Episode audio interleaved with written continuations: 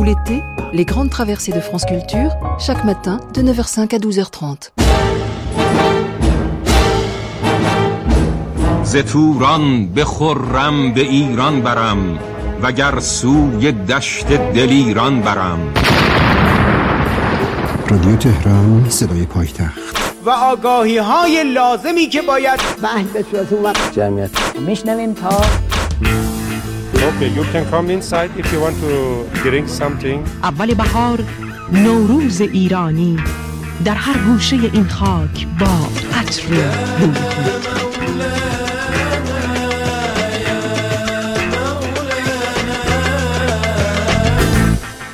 بیابان را سراسر مه گرفت L'Iran et la vie continuent. Aujourd'hui, toutes les guerres d'Iran.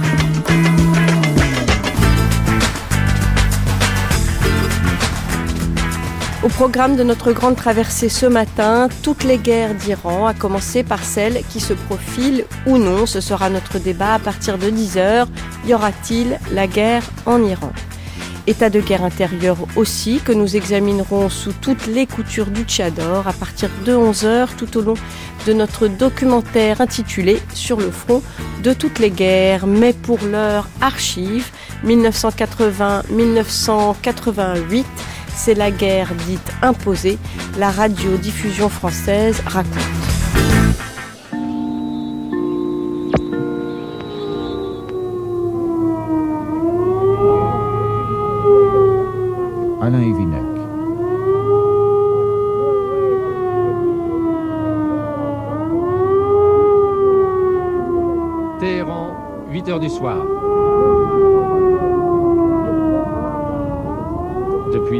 Déjà, les sirènes retentissent sur la ville. C'est ce que l'on appelle ici l'alerte rouge.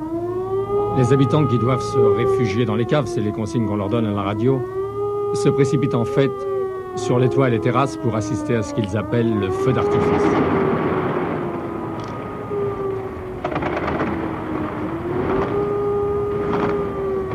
La DCA vient d'entrer en action et bien que l'on n'entende aucun avion dans le ciel, ça tire de tous les côtés.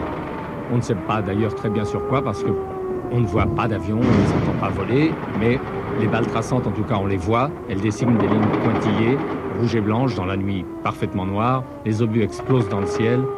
Pour les habitants de Téhéran, c'est un spectacle, une distraction quasiment quotidienne maintenant.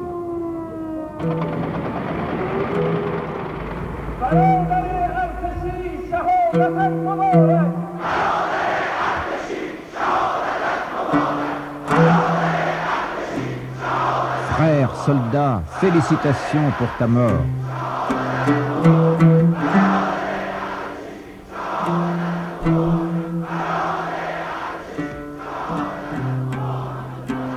بنابراین به شما عرض بکنم که تحت هیچ عنوانی و با هیچ شرطی Sous aucune condition, nous ne céderons un centimètre de notre euh, terre à, à nul euh, État ou gouvernement ou pays étranger et nous n'acceptons pas ce défi irakien. Donc la guerre va continuer. بله La ولی guerre ما بهش continuera et c'est nous qui la پایان terminerons. نمیدیم. ما جنگ رو تمام میکنیم اه، عراق En ادعایی که réaction à داره cette prétention de l'Irak, euh, seulement sachez que si chaque ما Iranien اگر crache, هر کدام از l'Irak sera ایرانی‌ها یه emporté. توف بندازه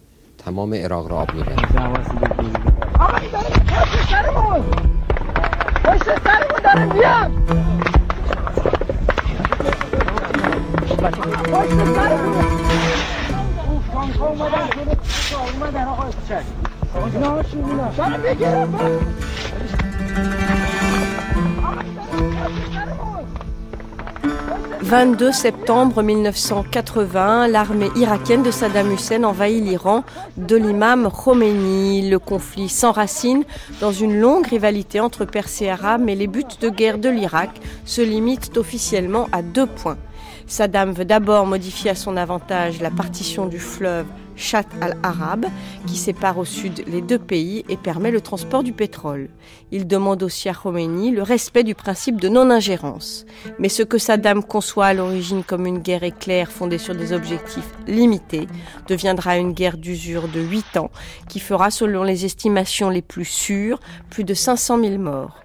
Certaines sources iraniennes, pour la plupart, donnent le chiffre symbolique d'un million de morts pour les deux camps, mais des études démographiques récentes montrent que les pertes iraniennes approchent 300 000 victimes, tandis que les irakiennes approcheraient 200 000. Cela n'enlève rien, bien sûr, à la cruauté du conflit. Les Iraniens l'appellent la guerre imposée ou la défense sacrée, et ils y laisseront une grande partie de leurs enfants.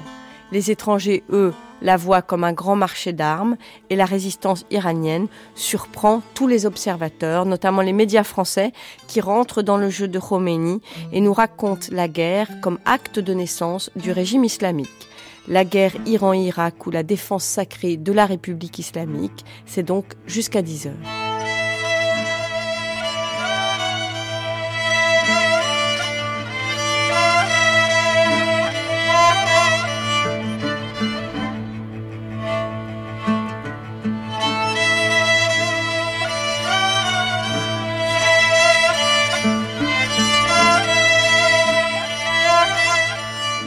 Iran-Irak, déjà une semaine de guerre, les appels au calme et les tentatives de médiation se succèdent. Le Conseil de sécurité des Nations Unies a voté hier soir à l'unanimité une résolution qui demande aux deux pays de cesser immédiatement les combats et d'accepter une médiation. Justement, le président pakistanais Zia joue en ce moment les bons offices entre Téhéran et Bagdad. L'Irakien Saddam Hussein, de son côté, propose un cessez-le-feu à l'Iran tout en affirmant qu'il ne cédera pas sur le territoire qu'il occupe. Notre envoyé spécial Christian Billman est en ce moment en territoire irakien avec l'armée irakienne. C'est le premier journaliste de la radio-télévision à avoir franchi la frontière. Écoutez son témoignage.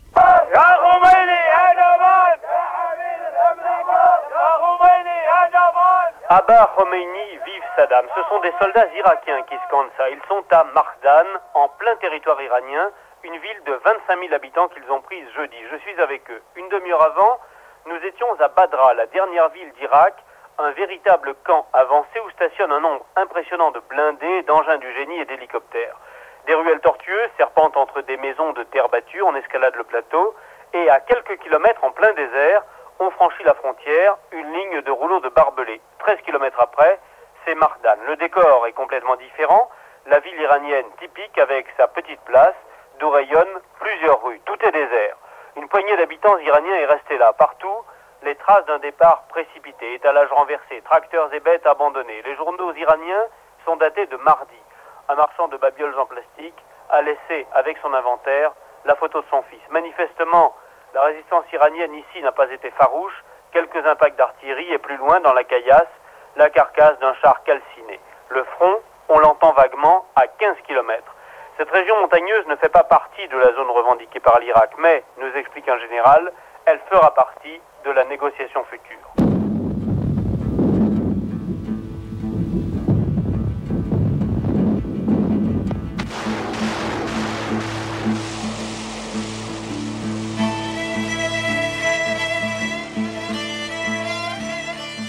Mais écoutez, il y a trois raisons. Une raison euh, militaire, une raison euh, religieuse et une raison de, gros sous et de politique internationale. Des images. Lorsque le journaliste occidental habitué à la révolution islamique à Téhéran arrive sur le front euh, de Desfoul, il est très étonné de voir l'armée iranienne.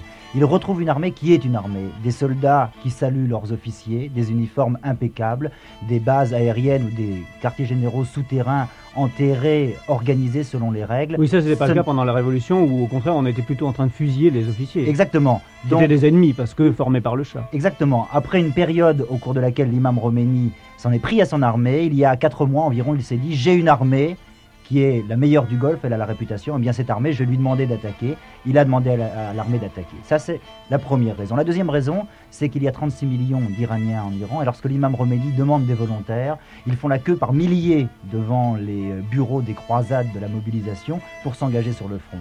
Et ces volontaires de 10 à 70 ans, et beaucoup plus souvent ils avaient 10 ans, sont venus par centaines sur le front et ils ont servi de chair à canon. Ils ont fait les premières lignes. Et la troisième raison, c'est l'armement l'Iran a refait son armement grâce à Israël notamment, grâce à un pont aérien qui passait par Chypre, par Lisbonne, par la France même aussi. Et il y a aussi des armes qui sont venues de l'Union soviétique via la Corée du Nord. Donc l'armée iranienne avait des hommes et, de l'armement, elle a attaqué.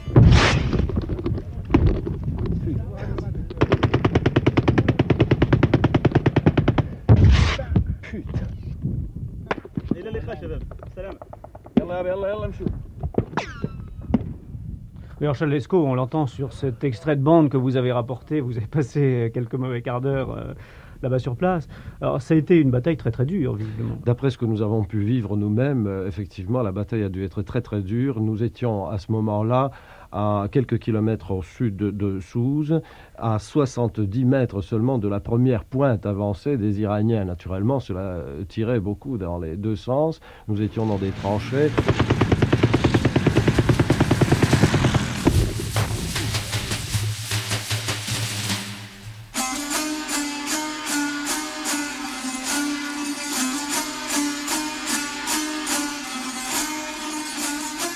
L'armée iranienne a des hommes et prépare ses martyrs. Pour trouver des soldats prêts à mourir pour la République islamique, c'est sans surprise vers les jeunes que le régime se tourne. Prêts à tout entendre, à tout croire et dans la fleur de l'âge, ce sont des milliers de jeunes qui partent au front sans hésiter, heureux et fiers de mourir pour l'Iran, pour la Révolution et pour l'islam. L'idéal du martyr est un thème fondateur de la tradition chiite. Il remonte au culte de l'imam Hossein, troisième imam chiite et fils d'Ali qui fut massacré à Karbala dans le sud de l'Irak avec ses 72 compagnons et leurs familles torturées et emprisonnées. Depuis, Hossein est devenu l'emblème du chiisme et le symbole de la résistance dans la propagande de guerre. Sa figure est surexploitée.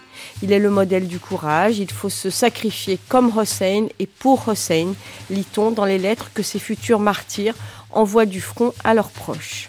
Diffusées à la radio et dans les journaux, ces lettres deviennent à leur tour des instruments de propagande, réécrites en partie.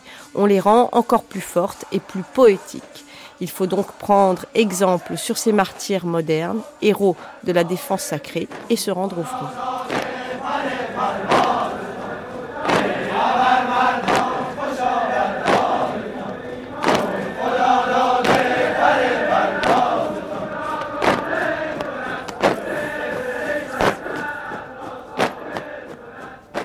Chère mère, le front de guerre est d'une grande beauté on y voit spiritualité et lumière.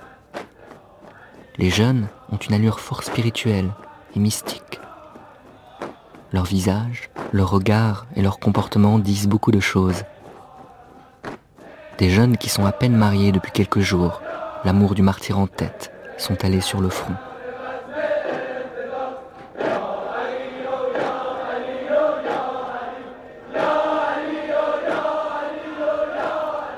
Si je meurs en martyr, ne vous habillez pas de noir.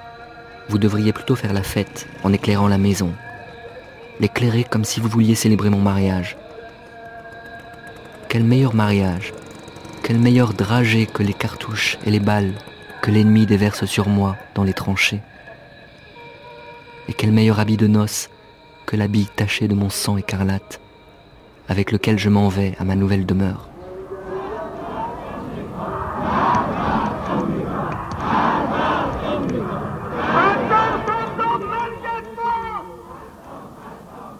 Mon pays est en guerre.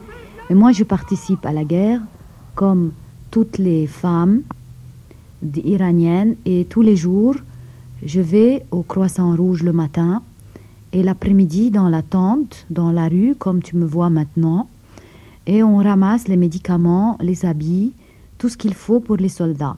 Ali, 23 ans, étudiante. Alors on, on trie ce qu'on nous a apporté. Chacun apporte ce qu'il peut, ce qu'il a chez lui. Alors on prend le pain, on prend les dates, on les met ensemble, on fait un sandwich pour que le soldat il puisse mettre ça dans sa poche. Après, on fait aussi la distribution des médicaments. Et comme ça, tout va au front. Et tout le monde, tout le monde, toutes les femmes, tous les hommes, ils participent à cette tâche de la guerre. Il y a beaucoup de filles, passe d'art.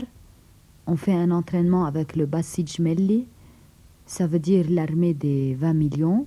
On s'entraîne, on aide les blessés sur le front, on porte les armes et on se bat. Mais moi maintenant, je suis restée à Téhéran parce qu'on nous appelle par groupe. Comme tu vois par exemple ce matin, j'ai été à l'enterrement des soldats. Ils avaient ramené 20 cercueils du front et j'ai été priée avec la foule qui suivait le corps de ces soldats parce que c'est la nation entière qui se bat pour défendre la religion des chiites.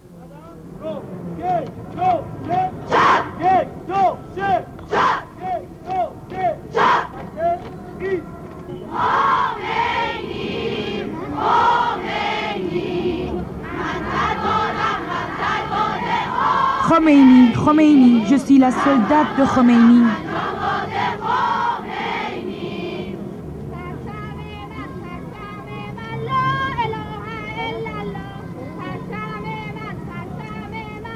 Le seul drapeau que je porte, c'est celui de l'islam.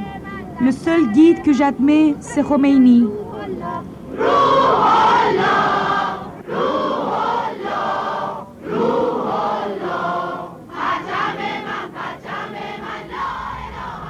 La supériorité militaire de l'Irak ne fait alors guère de doute, mais l'Iran assez jeune et enverra en première ligne plus de 100 000 enfants de moins de 16 ans tout au long de la guerre. Formés et intégrés au Basiji, des troupes de jeunes engagés volontaires issus d'une organisation créée juste après la Révolution, ces enfants soldats sont de la véritable chair à canon. On raconte qu'ils arrivent par vagues pour déminer les terrains et se faire exploser. Ils acceptent de se sacrifier pour Khomeini et sa République, qui promettent une place au paradis. On va même jusqu'à distribuer des clés du paradis en plastique que les enfants soldats portent autour du cou, symbole tangible de leur récompense et de leur entrée prochaine, disent-ils, dans l'autre monde. Ce sont des volontaires de la croisade de la mobilisation. Ils ont de 10 à 60 ou 70 ans. Il y a aussi des, gens assez âgés, mais surtout, ils sont très jeunes. Ils ont 10, 12, 13 ans. Ils viennent de tout l'Iran pour se battre. Avant de les envoyer au combat, on leur fait réciter la prière des morts. Autour du cou, ils portent la clé de la porte étincelante, la clé de la porte du paradis. Et puis, euh, ils sont partis la nuit du 21 mars à pied, aussi sur des motos, à deux. Un qui conduit, l'autre debout derrière avec un fusil quand il y en avait un, ou un lance-grenade, debout droit sur les lignes irakiennes, sur les champs de mines. Les champs de mines ont sauté, les tanks sont venus après, les Bassidj avaient ouvert la voie. Alors, j'ai rencontré l'un de ces Bassidj, il s'appelle Mohammad, il avait dans les mains un RPG-7, un fusil lance-grenade aussi grand que lui, qu'il avait pris sur un Irakien. Il a euh, abattu, m'a-t-il dit, 10 tanks. Je l'ai rencontré, il m'a raconté qui il était. Je m'appelle Mohammad, je viens de Téhéran, je fais partie des Bassidj depuis le début de la guerre. Je combats contre les Irakiens et j'ai participé à l'offensive de la victoire. J'ai pris mes armes sur des ennemis. Je suis parti à pied vers les lignes irakiennes. On a encerclé des soldats et on les a capturés. J'ai détruit 10 chars avec mon fusil lance-grenade. Oui, je sais, j'ai tué des hommes, mais c'est parce qu'ils étaient dans leurs chars. Je suis heureux d'avoir tué des Irakiens, des ennemis des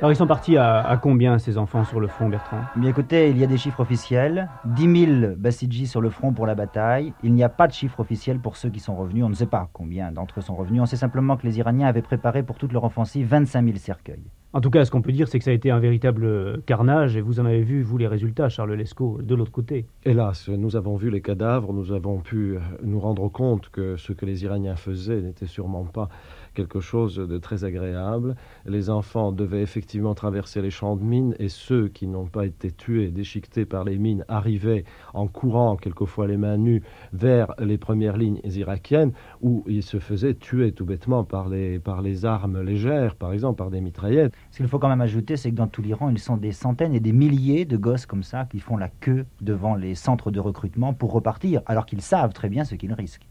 Ah, bien entendu, vous vous êtes indigné auprès d'un mollah de cette, de cette situation, de cet envoi au front et au massacre, on peut dire, de, de milliers de gosses. Et euh, je vous propose d'écouter ce qu'il vous a répondu. Alors ce mollah qui s'appelle Sayed Hussein Husseini, qui distribuait des oranges au Bassidji, m'explique ce n'est pas la première fois que l'on se sacrifie au nom de l'islam depuis sa naissance et pendant toute son histoire. L'islam a été défendu par des jeunes, des très jeunes, qui voulaient combattre au nom d'Allah. C'est pour cela que l'Amérique et l'Occident, dit-il, nous haïssent, car nous pouvons nous sacrifier pour notre foi et cela leur fait peur. Et Hussein Husseini ajoute, nous sommes toujours prêts au martyr pour la victoire finale de l'islam. Même s'il reste un seul cruel, un seul impie sur terre, il faut l'écraser. Et si chez nous il reste un seul combattant, il se battra pour Allah jusqu'au sacrifice.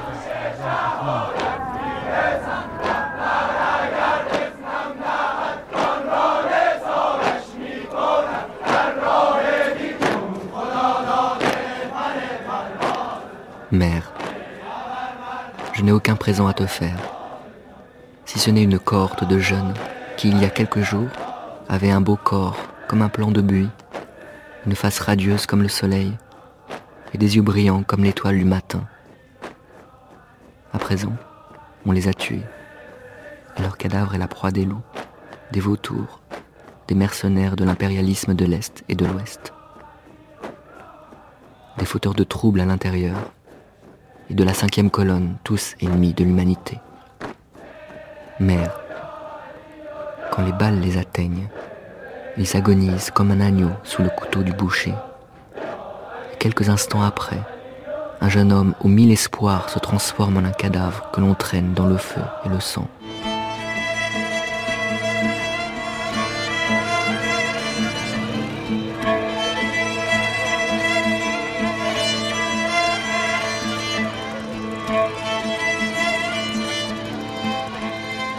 La guerre est longue et difficile pour tous les Iraniens. Mais comment en est-on arrivé là? C'est au départ une question de frontières, bien sûr, mais les tensions et conflits qui opposent les deux pays sont nombreux et beaucoup plus profonds. Il y a d'abord des tensions régionales qui se polarisent sur deux points, le problème chiite et la question kurde. Au moment où la guerre éclate, l'Iran est le seul pays officiellement chiite de la région, alors que l'Irak est un régime laïque, mais qui compte malgré tout 55% de chiites. Saddam craint donc naturellement une expansion de la République islamique chiite sur son territoire. Du coup, l'Iran soutient les mouvements chiites clandestins d'Irak et l'Irak aide secrètement les minorités arabes d'Iran. De la même façon, chacun des deux pays utilise et instrumentalise les rébellions de leurs minorités kurdes respectives mais la guerre est surtout la lutte de deux nationalismes. En Iran, le nationalisme s'est vite mué en patriotisme révolutionnaire, ce que Saddam, qui cherche lui à attiser le nationalisme arabe, ne voit pas d'un bon œil. En même temps, Khomeini n'a pas d'autre choix que de renforcer l'identité nationale. La patrie, dit-il, est plus chère que la vie, tandis que des prêches sont diffusés sur les champs de mines. La patrie et l'islam ne font plus qu'un. Le nationalisme iranien devient inséparable de la défense de la République islamique.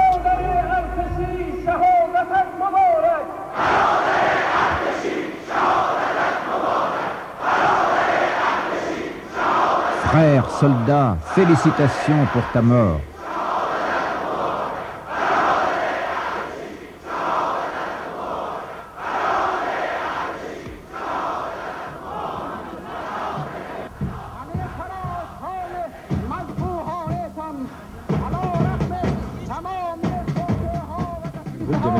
vient d'arriver dans l'enceinte de l'université.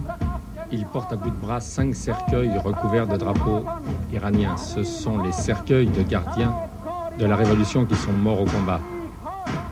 Les manifestants passent dans les rangs des fidèles en scandant des slogans anti-irakiens, anti-américains, anti tout ce qui n'est pas iranien ou islamique. Parmi eux, des femmes armées crient leur colère et leur douleur.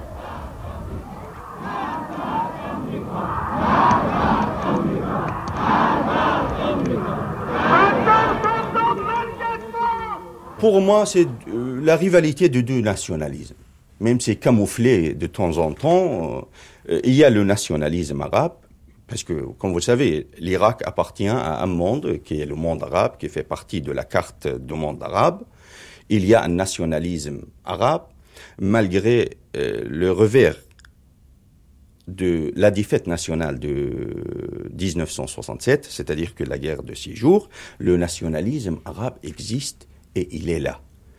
Euh, de l'autre côté, je crois qu'il y a un nationalisme iranien, un nationalisme persan, parce que quel que soit le, le, contenu du discours actuel iranien, c'est le nationalisme quand même qui pousse le régime iranien. Parce que quand euh, ils veulent imposer leur hégémonie, ici ou ailleurs, c'est quand même c'est en faveur d'un pays déterminé avec ses frontières géopolitiques.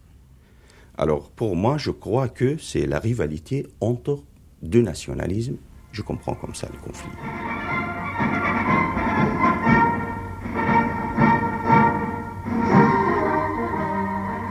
فإلى متى صدام يعبث في البلاد بما يشاء فإلى متى صدام Arrête les Irakiennes, arrête ce pouvoir satanique et montre ton courage. Exécute la mission qui t'a été confiée par l'islam.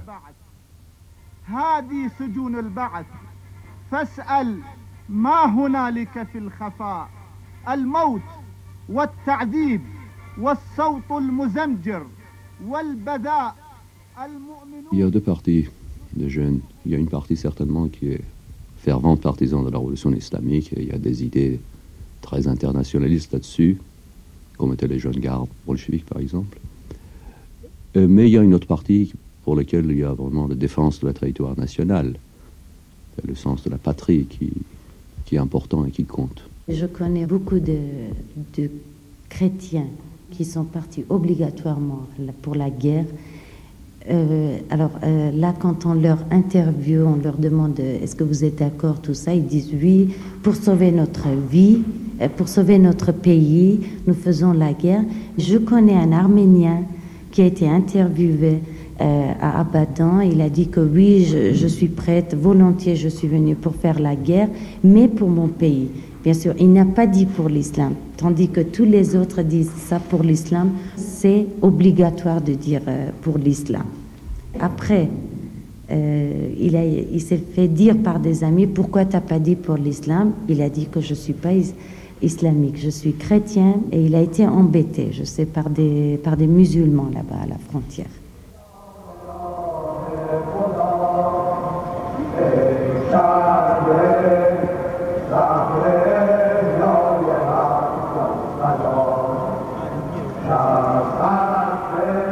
Chaque goutte de votre sang fleurit pour l'éternité. Levez-vous, levez-vous.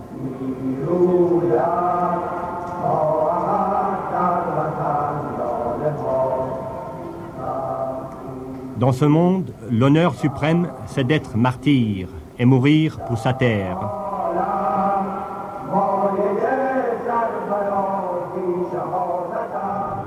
Patriotisme euh, ne signifie pas grand-chose en islam. C'est-à-dire c'est un mot très faible. Ce qui existe en islam, c'est la notion de martyr. Par exemple, un jeune qui se manifeste euh, avec euh, la poitrine nue, il accepte les, les, balles lui-même. Ça, c'est une signification islamique qu'il faut y trouver ce n'est pas du tout acceptable ou même euh, compréhensible euh, d'un point de vue occidental. Il faut être connaisseur de, des aspects profonds euh, de l'islam.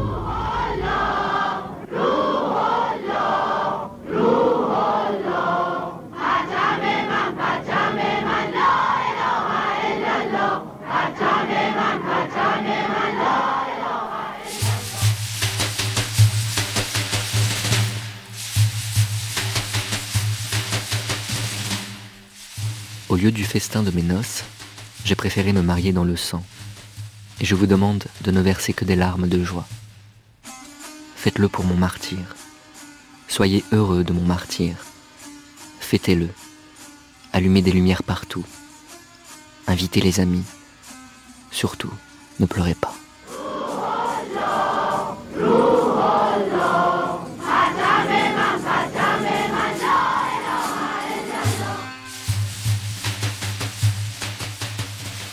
Salue les frontières ensanglantées de l'Iran.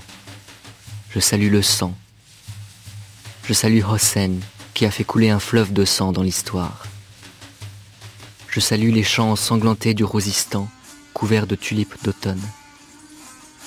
Qu'il est beau, l'instant où nous baignons dans notre sang, pour boire l'ambroisie du martyr.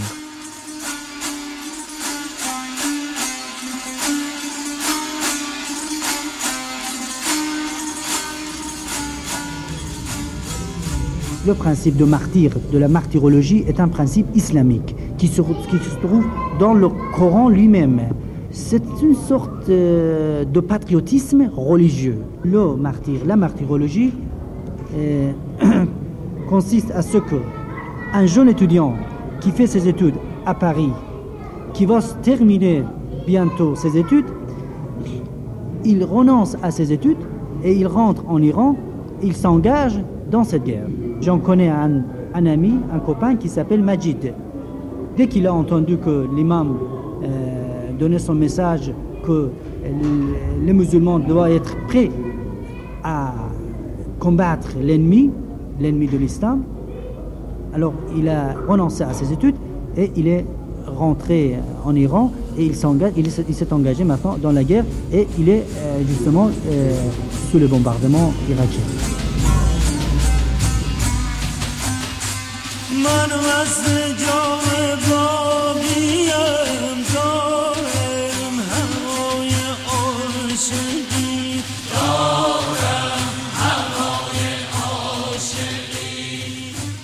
Vous, mère, je vous demande de servir d'exemple à celles qui cachent leurs fils sous leur tchador et leur interdisent de partir sur le front pour servir l'islam et le Coran. Vous, mes sœurs, soyez les gardiennes du sang des martyrs.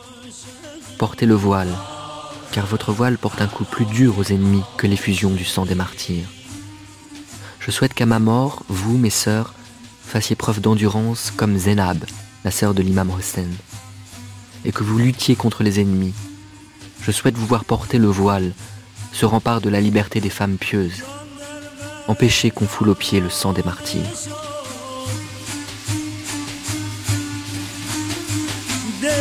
سر پیمانه شد.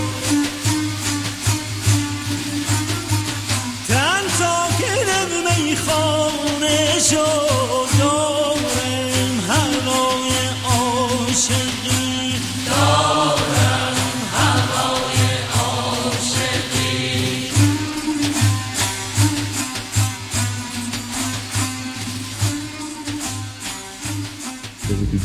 Tous dans la rue. Il ne faut pas oublier qu'en Iran, il y a à peu près 200 000 étudiants et qu'il n'y a, pas de, a pas 200 000 étudiants islamiques. En général, ils sont assez angoissés pour leur futur, surtout qu'ils ne peuvent même pas sortir de l'Iran pour continuer leur études à l'étranger. Haïm Shahidi, 31 ans, professeur de technologie, Université de Téhéran. Les étudiants islamiques les plus intègres, ils sont fanatiques dans leur système de pensée, dans la mesure où ils, vraiment, ils croient profondément au, à Khomeini, à la pureté islamique, au chiisme, ou tout ce qu'on peut croire. Mais disons que ce n'est pas le cas de la majorité. Je pense qu'il y a quand même une bonne partie de la manipulation derrière euh, ces agissements de, fanatisme. Et il ne faut pas surtout être dupe, euh, disons, des moyens d'information qui sont en général euh, sur les points chauds, c'est-à-dire qu'ils sont toujours là où il y a le fanatisme, là où il y a le, disons, le, les, fous du pouvoir ou les fous d'islam.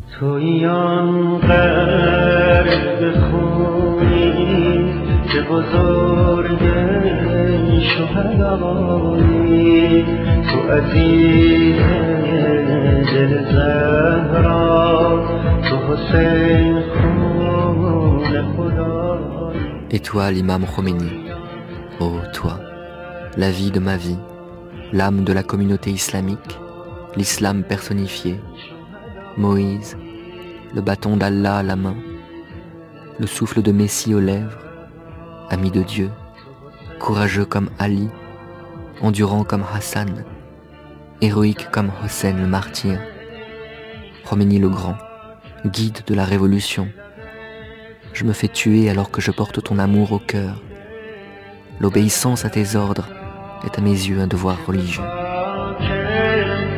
یده کشت که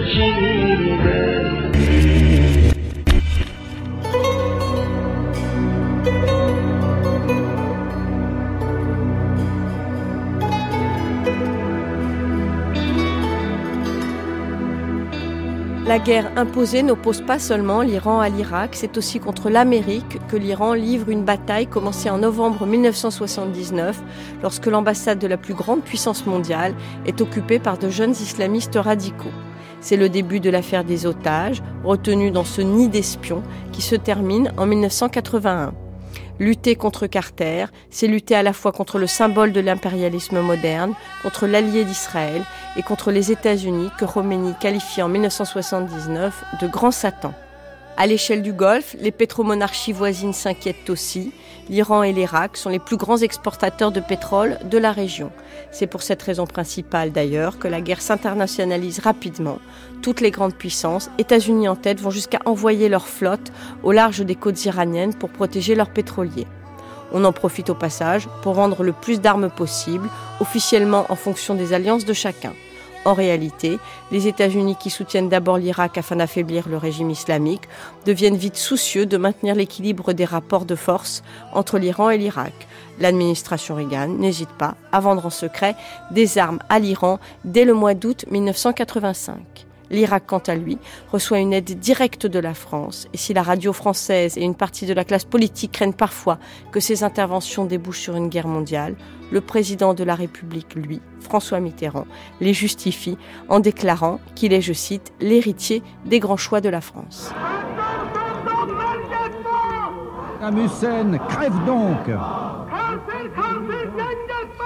Carter, sois déshonoré quel est, à votre avis, le rôle des grandes puissances? On s'aperçoit que, par exemple, l'URSS euh, commence à dialoguer depuis quelque temps avec euh, l'Iran, malgré, si j'ose dire, l'éradication du Parti communiste Toudé, et on voit que les États-Unis, eux aussi, euh, ont une perception de cette guerre relativement différente de celle qu'ils avaient il y a à peu près au début, il y a cinq ans.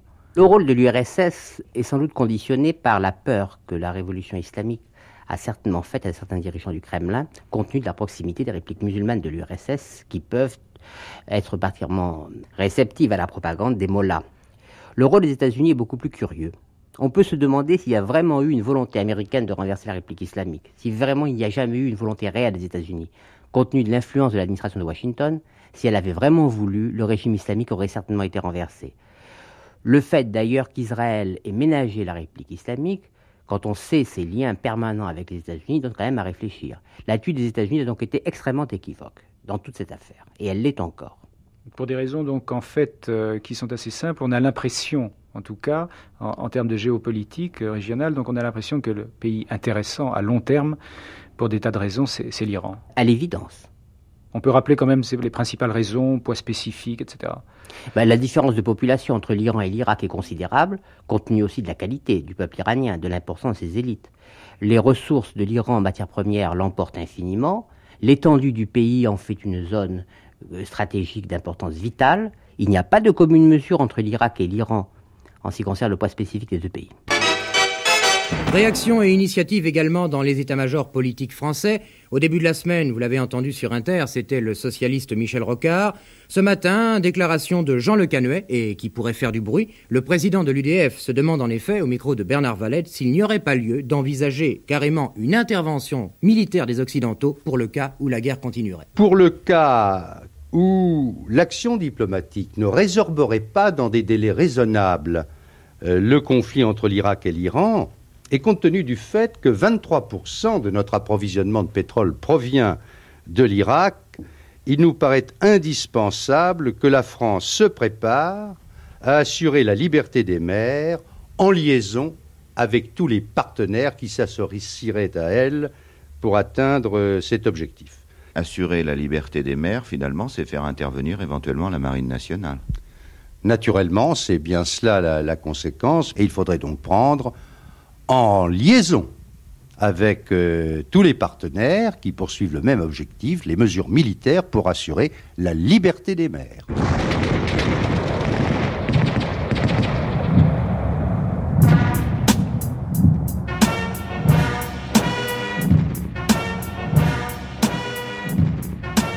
Vous venez de parler du devoir de la France en Afrique. Euh, où est le devoir de la France, de la France dans le conflit Iran-Irak, auquel vous avez fait allusion tout à l'heure? Et quelles sont les raisons qui ont fait que la France euh, a, en livrant des super-étendards à l'Irak, semblé choisir son camp?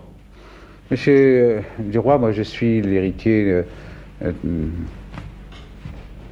des grands choix de la France. Je peux en réformer certains lorsqu'ils me paraissent naturellement tout à fait contraires à ce que je crois ou à ce qui me paraît utile pour la France.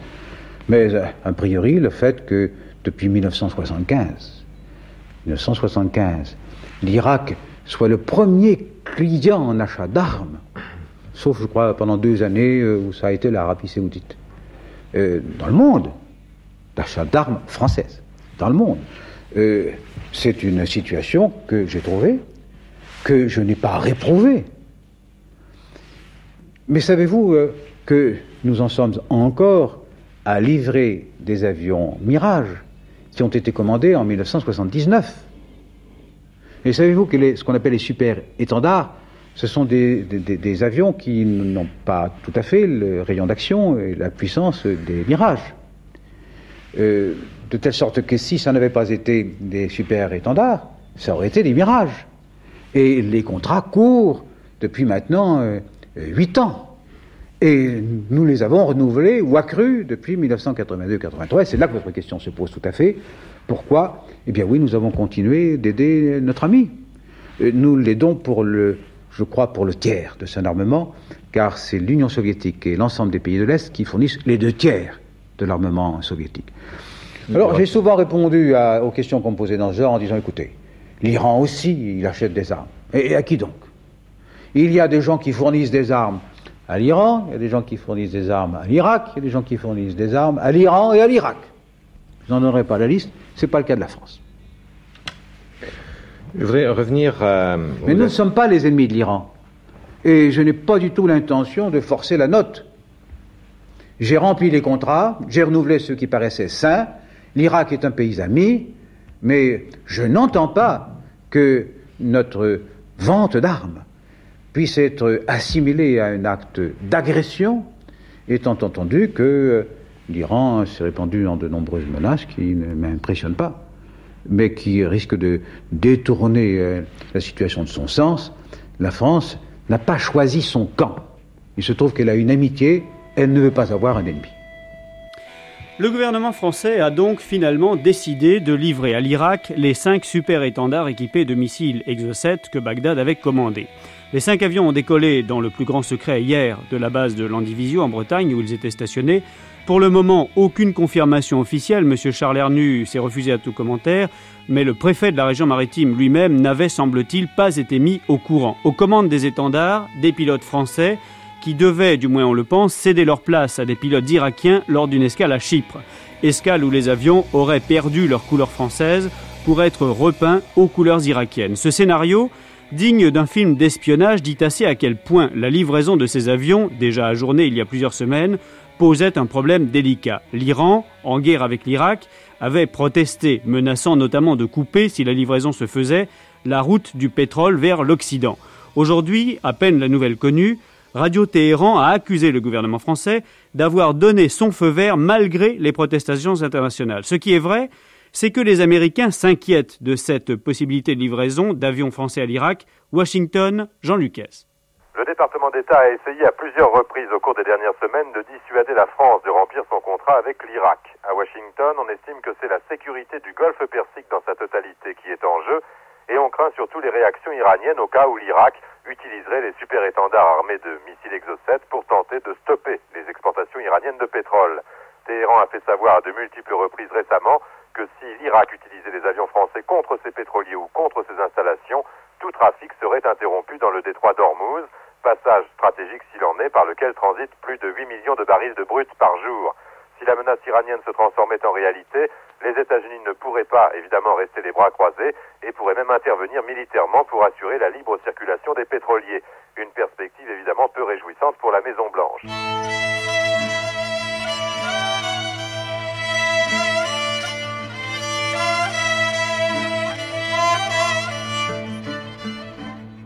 Un scénario digne d'un film d'espionnage peut-être, mais auquel il semble bien difficile de trouver une fin.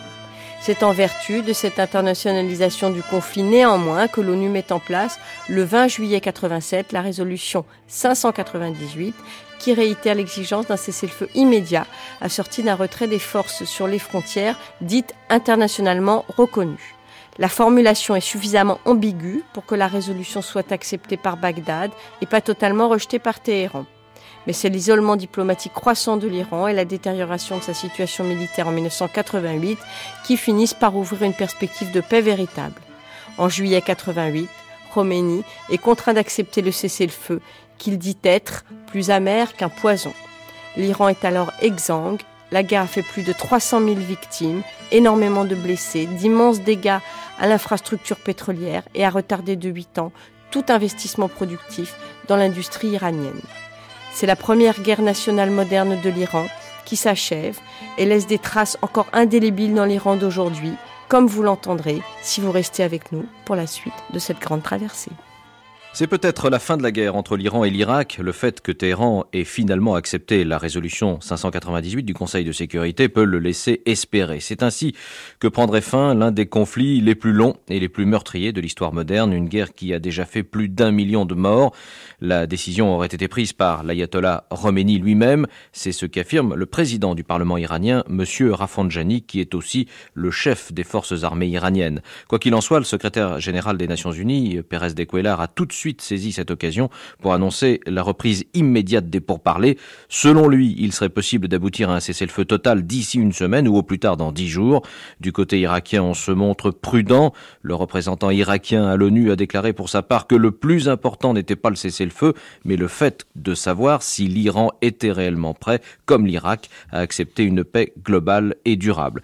Pour Chapour Bakhtiar, le dernier premier ministre du Shah, l'Iran n'a pas aujourd'hui d'autre choix et il expliquait pourquoi à Fabrice Lequintrec. Il se retrouve dans une situation presque dans une impasse, si je puis dire. Dans une impasse qui ne peut ni briser, ni contourner, et en conséquence, ils sont obligés de se soumettre par nécessité, mais sont soumis à une chose, à mon avis, raisonnable, parce que cela arrête les frais supplémentaires les pertes en vie humaine et des dépenses considérables, les destructions à, l'infini. Les gens ne sont ni plus ni moins pragmatiques, c'est une question de, puissance et si on avait accepté cette résolution il y a environ, deux, je ne sais pas encore, deux mois avant, ça serait encore déjà mieux qu'aujourd'hui. La fin du conflit Iran-Irak, cessez le feu le 20 août, négociation directe le 25 août à Genève, un succès diplomatique pour le secrétaire général de l'ONU, explosion de joie à Bagdad à l'annonce de ce cessez-le-feu, soulagement et amertume à Téhéran. Après huit ans d'une guerre qui a fait un million de victimes, les Iraniens et les Irakiens observeront un cessez-le-feu dans 11 jours, le 20 août, et entameront des négociations directes le 25 août à Genève. La nouvelle a été annoncée hier soir à New York par le secrétaire général des Nations Unies, M. Pérez de Cuellar, qui multipliait depuis plusieurs semaines les démarches auprès des ministres des Affaires étrangères des deux pays pour qu'ils acceptent de finir cette guerre et de discuter directement.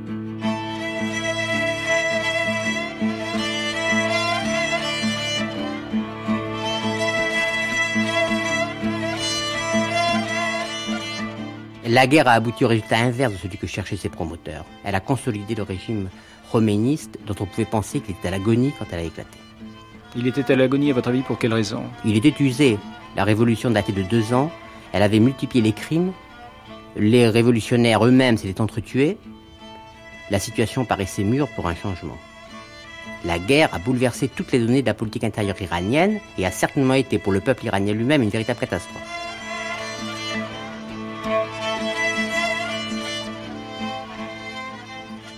Ma chère mère. J'espère qu'à la nouvelle de mon martyr, vous ne pleurerez pas pour moi, vous ne serez pas malheureuse. Si vous voulez pleurer, faites-le pour le Seigneur des martyrs, Imam Hossein. Mon cher père, ne soyez pas triste, car mon âme sera en peine. Nous ne sommes que des gages placés auprès de vous, et heureusement vous avez restitué le gage en l'état je demande à mon frère d'être toujours le gardien de l'islam.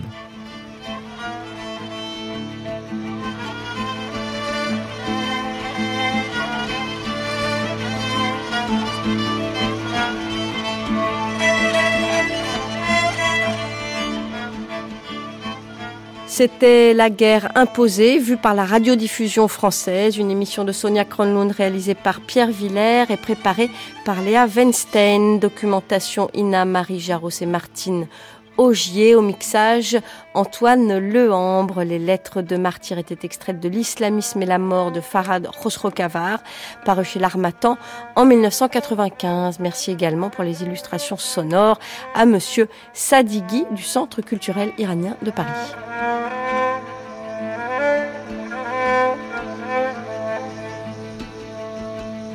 تو که نازنده بالا دل اخ سرمه چشمون سرمه سای تو که مشکین دو گیسو در قفایی به ما گویی که سرگردون چرایی سرگردون چرایی دارو دار بگل بگل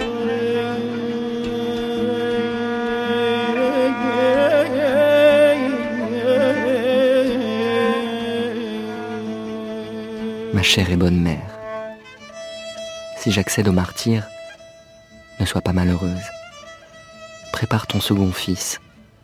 Sois endurante comme la mère de Varab, cette lionne. Mets tes habits neufs et sois-en heureuse.